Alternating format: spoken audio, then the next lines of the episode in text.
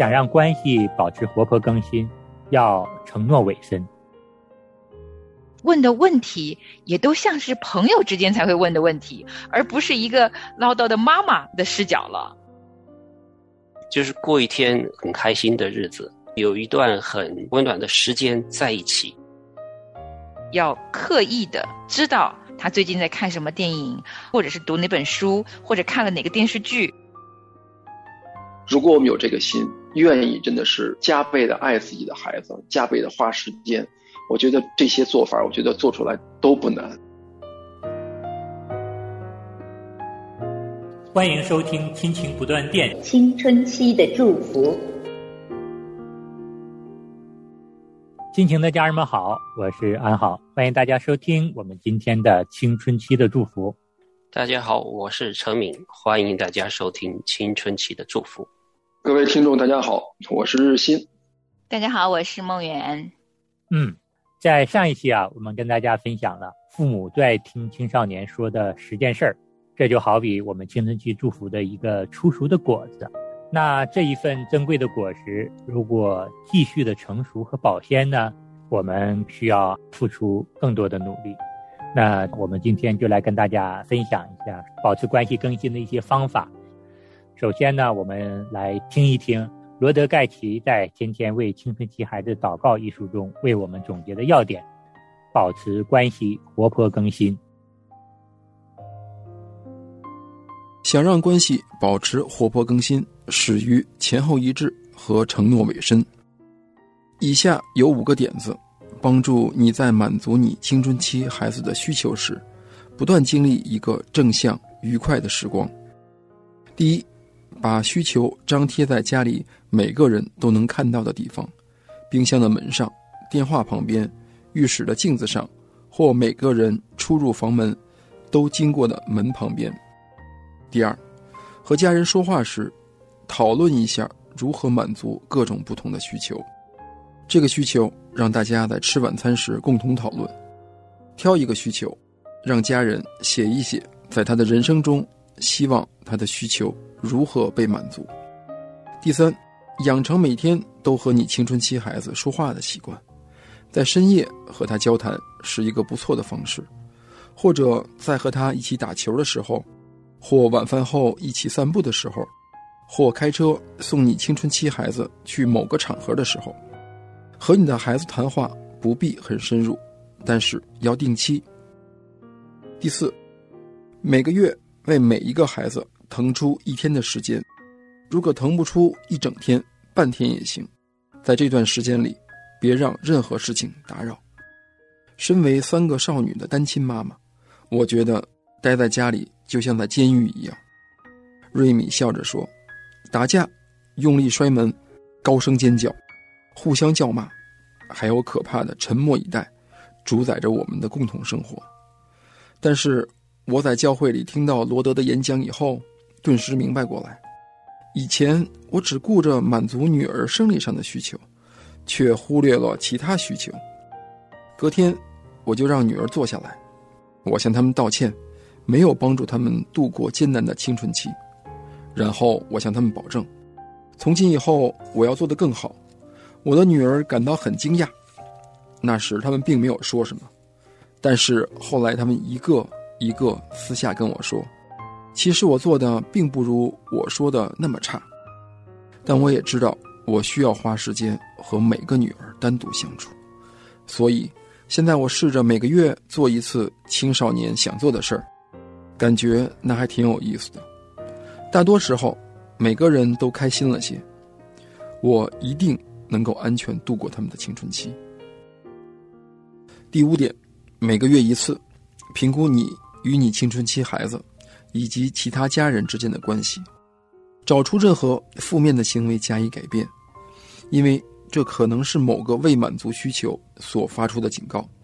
回想你的需求是如何得到满足的，靠神喜乐，因为他仍然掌权。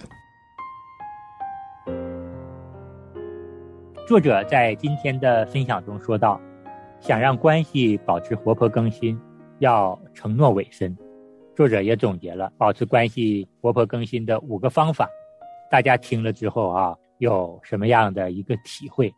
嗯，这几个都是相对具体的一些方法哈，其实都是挺有用的。或有些家长已经有了一些习惯了，哈，那就是架构了。有些父母可能是因为工作忙啊，呃，或者是跟孩子以前的关系不是那么亲近的话呢，我觉得是非常好的参考。嗯，有一条我们家里边用的也是比较多的，就是呃，每隔一个月啊，一家人或者是跟某一个孩子，或者是两个孩子一起。一起去做一些户外的事情，我觉得这个是对亲子关系是非常有健康的帮助的。嗯，我们家做的就是出去一起去骑自行车。嗯，天气好的时候，我们就找一个湖边啊、公园啊可以骑自行车的地方，然后骑完了之后，我们决定去哪里一起去吃点东西啊，然后可以随便聊一下平时的事情，就是过一天很开心的日子。有一段很温暖的时间在一起，嗯，像我们两个男孩，他们不是那么喜欢说那么多心里话的，但是至少我们的这个交流的渠道是打开的，他们也知道父母是在专门花时间来陪伴他们的，嗯。我看了这五条啊，结合程敏弟兄说的话，都是非常好的方式，帮助到孩子解决他们的心理上这些需求的问题。但我觉得实际上具体怎么做，对我来说哈，我不知道别的弟兄姐妹，包括听众怎么想。对我来说，实际上不是具体的做法，而是我有没有这个心。成天气得我咯咯咯咯的，没有这个心情去，比如说找个时间跟腾出一天时间去跟他聊。想一想，觉得自己真的是罪人。你再看我们的神，真的是他自己是有恩典、有怜悯的神，不轻易发怒，有丰盛的慈爱。咱们什么时候想跟他说话，都可以跟他说。你愿意跟他独处，你也可以随时跟他独处，他也愿意去听你，愿意去接纳你。但是我们这个罪人做不到这些。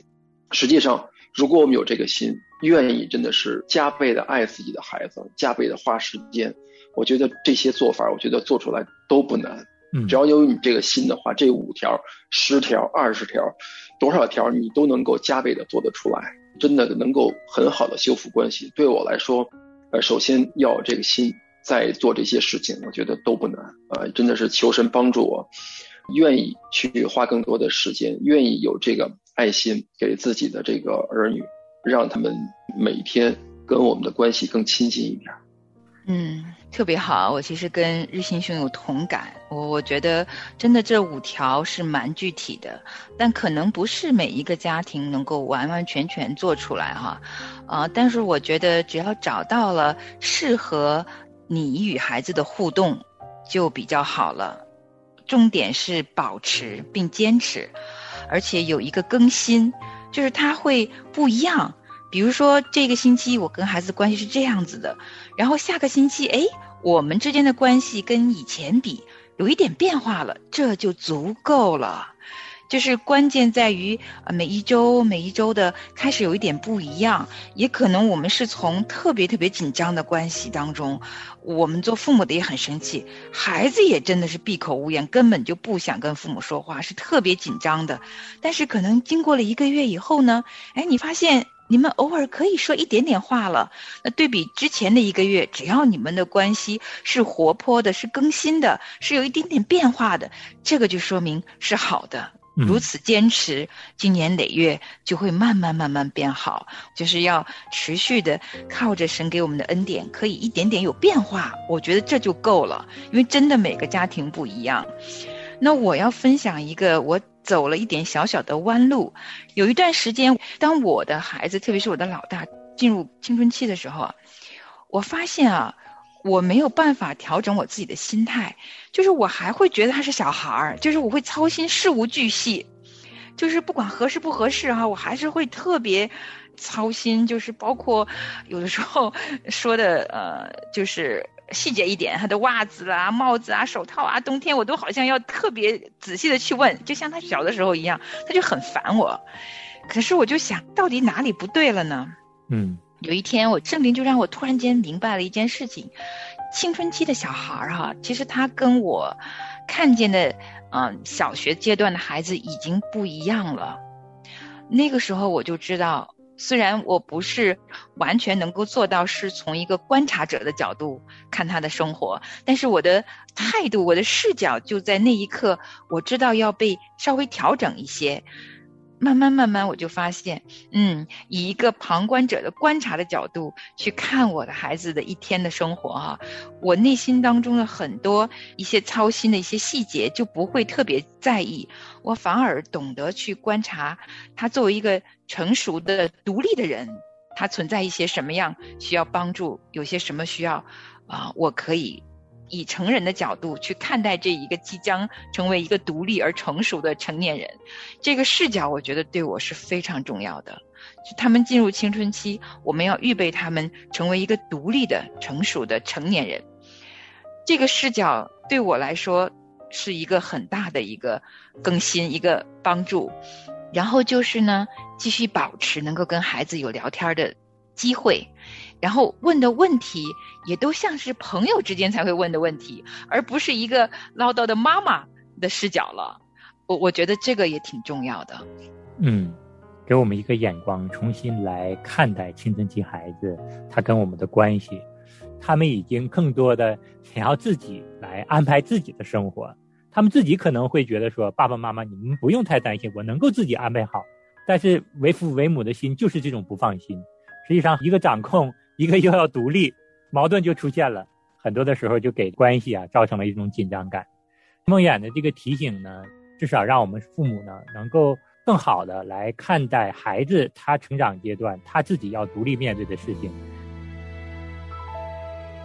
耶稣求指引我生命道路，我要全心跟随。前辈来到主座前，向你献上受伤的心。我的公益盾牌和力量，他名是耶稣。我的道路真理生命，耶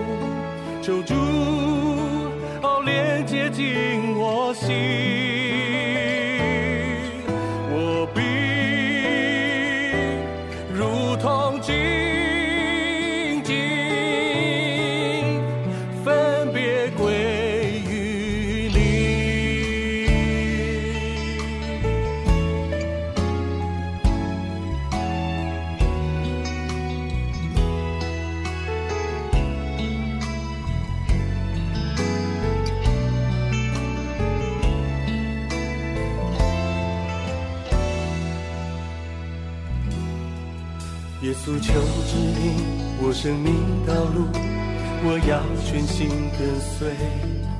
前辈来到主座前，向你献上受伤的心。我的公益盾牌和力量，他们是耶稣。那安好也想问问几位啊，有没有一些自己用过的，对于你们保持跟孩子之间这个亲密活泼的关系呢，又很有效？有没有这样的方法跟我们分享一下？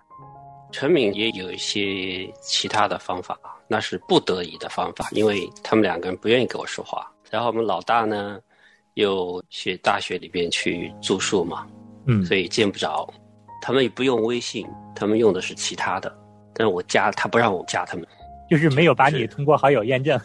对他不会让我验证的。我有一次在那个推特里边加了他，他说。我为什么要加你啊？不行，不行，我不能让你知道这么多东西。所以呢，就是用手机发短信呗。嗯，因为他们现在都是科技时代了，他们更注重看他手机上的东西。嗯，我是借这个方式，我要说的话也没时间把它坐下来说，我就把一段的话说好发给他们，他们不回的，但是我相信这个我要表达的意思，他们是知道的。有时候我会重复几次，他们就知道了。那还有一想分享的就是我的老大，他以前是没有习惯和我们回短信的，嗯，都是我们问候他，因为他住在学校了，我们也担心啊。我们都是想问那些开放式的问题，但他的回答都是好，没事儿，挺好的，嗯，就完了。也从来不主动的发给我们哈。啊，那我们就没办法，我们就继续的坚持，想到他了就发一段，问问他怎么样子。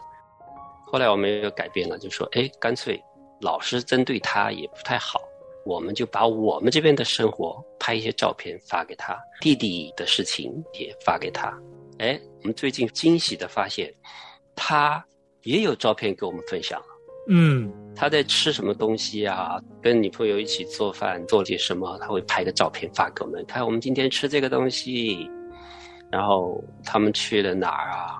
也会跟我说一声，我今天去哪里哪里吃饭啦？哇，就是以前从来不会的，所以这个就是要耐心等待，时间到了，他会主动的来跟我们分享他的生活，虽然就是那么一点点哈。以后呢，我相信他会分享的更多。特别是不住在一起的时候，这个是一个方法，我们做的。然后我们这个老二呢，虽然在家里边，他都不愿意跟我们讲话，特别是一些重要的事情，我们想跟他去讨论，他不愿意听，没空，没空。就像他现在跑步吧，跑的时间太多了，一个星期跑三次，甚至是四次。我们的建议，至少一个星期少跑一次的这个建议，嗯，把它写下来寄给他。他也不表示赞成，也不表示反对，嗯，但是呢，一般来说，我们知道他不反对的时候就是接受了，他不需要跟我们说啊，我同意啊，不会。哎，我觉得这个方法不一定对每个孩子合适，但对他来说好像还是还是有用的。嗯，谢谢陈明兄的分享，你们家找到了适合你们跟孩子之间的沟通以及保持关系更新的方式。那梦远呢，你有什么要跟我们分享的？哦，我刚才听程敏他们家挺好的，因为真的彼此沟通的方式，真的每家可能都不太一样。像他拍照啊，写成短信啊，都是非常非常好，而且还可以有保留价值，我觉得是非常好的方式。我家呀，我喜欢说话，然后我本身就是很懒得拍照，也不大会打文字给他们，所以我就用说话。然后我喜欢跟他们聊天儿，嗯，但是。聊天也很难啊，因为他们在家中就是自己有自己的世界，所以我就想尽办法 去接送他们，无论他们参加什么活动，我就很珍惜在路上一对一独处的时间。只要我有机会跟他们在车上面，就可能会说一些。我想要了解的话题，就像朋友聊天一样的，并不是很深的话题，我可能也聊不了那么深，他们可能也没法表达那么深，但至少他们知道妈妈很关注他们生活中所有的不同的视角。可能有时候如果实在没话题了，我会关注一两个新闻。我知道我今天会有一段时间要跟老大出去的时候，路上我知道，嗯，有将近三十分钟的车程呢，那可能我心中就要先想好，我这个路上如果没得聊了，我要跟他说什么。就是我提前可能要做一点功课，哪一个新闻或者他看的哪一个电影是我感兴趣，希望他讲给我的，就存在我脑海当中，要有一点小小的预备。不像小时候了，小时候就随便聊，但是现在我得要刻意的知道。他最近在看什么电影，或者是读哪本书，或者看了哪个电视剧，然后我可能要把那名字记下来，然后在路上想着要了解了解，问问他们，或者呢，我就是想尽办法让他们可以跟我去户外散步。我觉得散步是个聊天还蛮好的机会。如果天气许可，周末的时候，我会请求他们两个，半强迫半请求，就跟着我一定要去散步，大概四十五分钟一个小时，然后我们就什么都会说。希望有机会的话，就让他们养成这个习惯。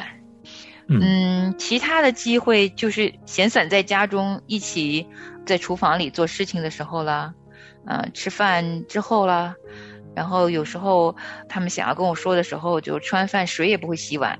守着这个残羹剩饭，也不做家务，就先说话。那我觉得我是喜欢跟他们闲聊。如果闲聊有话题，一定要说事情的时候，宁愿家务先放一放。嗯，透过梦魇的分享呢，其实我也感受到了，为了保持关系啊，真的是刻意努力的在做。我觉得你这建议里面有一个主动的要求送他们，我觉得这是一个非常好的方法。嗯，有可能你邀请他散步呢，他可能会因为功课忙或其他的原因推脱你，或者是你想跟他饭后聊聊天呢，也可能会因为他们说有事儿做呀，可能就不跟你聊了，就上楼了。对，但是开车这个事儿是非常非常好的一种方式。嗯因为他坐到你的车上，没有办法中途下车。对对对，就是我 我是刻意的，就是包括后来他们其实，在十三岁以后，他们是可以自己坐公交，自己走来走去了。嗯但是我依然，只要我排得开，我依然会愿意。特别是我没有特别多一对一的时间，因为我有两个孩子。嗯，那如果我是接送其中一个，那这就是一个双倍的祝福，因为等于是一对一的时间了。嗯所以我就不用再刻意的额外再找时间与他们某一个人出去，因为我就没有那么多时间跟他们独处。那所以一对一的去接送他们，这是我非常非常珍惜的时候。对，我也发觉是在车里边能够问的东西是比较多一点，他没有其他事情在干扰嘛，我们也没有其他事情在干扰。至于这个吃完饭之后的话，我们家的两个就得逃，一吃完饭就跑，抓不住的，你知道吧？他们两个讲话就是要逮着他们讲话，那个脚已经跨出这个厨房的那边了，然后侧着身给我们讲，就是随时如果冷场的话，歘他就走上楼的这种，我们都是得抓着他，就是那么几句话，然后说的特别快，就怕他走掉，马上就要逃了，这样我们也抓不住，所以每家情况不一样，也是只能接纳。也许我们在交流上、谈话的上面有些问题，所以还是要找一些其他合适他们的方法来交流吧。嗯，其实说真的，就在车上面跟他们聊天也不容易的，因为他们都有耳机。你即使是做司机在身边，你付出你的时间和辛苦，他很可能全程给你戴着他自己的耳机，在他自己的世界里不跟你讲一句话的。所以，并非他们会自然而然讲，都不会的。现在他们两个耳朵还要全戴着，所以我要求他们在车上面，你要想听可以，只能戴一个耳朵的耳机。嗯另一个耳朵要空着听我说话，所以经常他们是一心二用，这边听着他们自己音乐，这边听着妈妈唠叨。嗯，所以为什么我说我一定要想办法提前准备个话题呢？如果那话题不够吸引他们，那个耳机拿不下来，他还是一路一句话没有的。嗯其实我相信每一个父母可能都在跟孩子互动过程中呃都不容易，都嗯不是一下子就这么容易做到的。我们分享的是我们经历的，但我相信每一个孩子，他跟父母之间的沟通方式哈，可能都要慢慢慢慢去找到。但是这是个挺长的过程，只要找到了符合你们的方式就好。也可能你家就是在冰箱贴上面，啊，真的有人就是不说话，就是我需要什么，啪贴到冰箱上面，他就走了。然后你想跟孩子说什么，你也可能贴到冰箱贴上一个条子，那也可以，只要有沟通的方式呢，就有机会可以被更新的。嗯是，也正如日新兄在前面跟大家分享了，就是我们知道这些方式呢，能够保持我们跟孩子关系的这种更新，但更重要的是，我们有一颗愿意跟孩子保持关系更新的这颗心。我们有了这颗心呢，神也会带着我，给我们智慧，我们会找到各种办法来保持我们跟孩子之间关系持续的更新。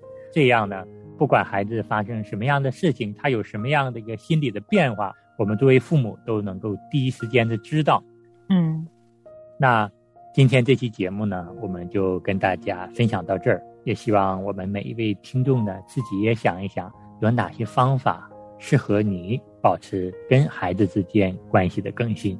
我们低头一起来祷告，亲爱的恩主耶稣阿爸父神，我们真的是感谢赞美你，感谢你的信实和恩典，我们才能够把了力量，把了欢喜，把从你而来的这份恩典带到我们跟孩子的相处过程中。主啊，也求你让我们放下我们自身的骄傲，谦卑的来到你的面前。求你让我们看到我们过往跟孩子交往的过程中，有哪些做的不合你心意的地方。主啊，求你来更新，求你来更正。主啊，求你常常的提醒我们，让我们不断的做出改变，带领我们跟孩子的相处。也求你保守我们的孩子，让他们能够懂得分辨，也让他们能够遇到一些问题的时候，及时的跟我们来反馈，让我们父母能够很好的去安慰他们，也很好的将我们从你来的领受很好的告诉他们。主啊，求你再一次的引领我们。你还是这样祷告不配，奉主耶稣得胜的名求，阿门，阿门，阿门，阿门。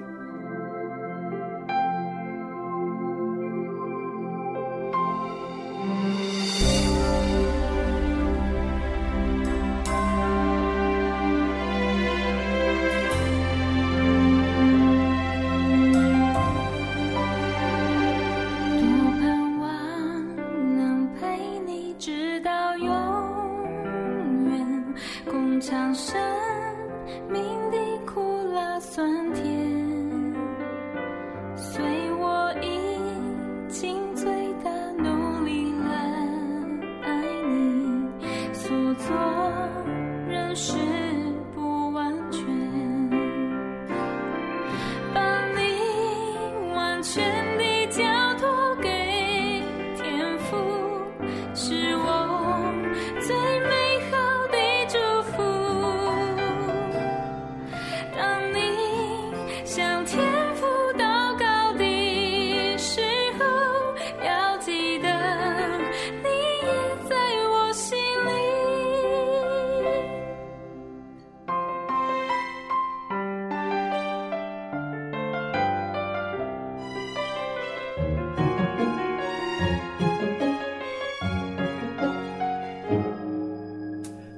耶稣为赎你罪而赦命，他的爱永不需再证。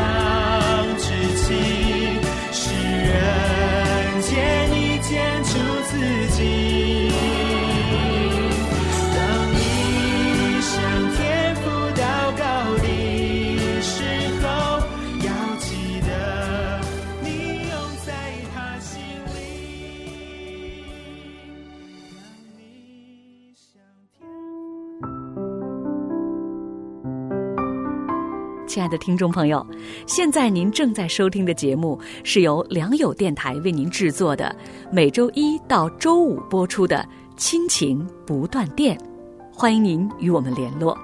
我们的电子邮箱地址是 q i n q i n g at l i a n g y o u dot n e t，就是亲情在良友网。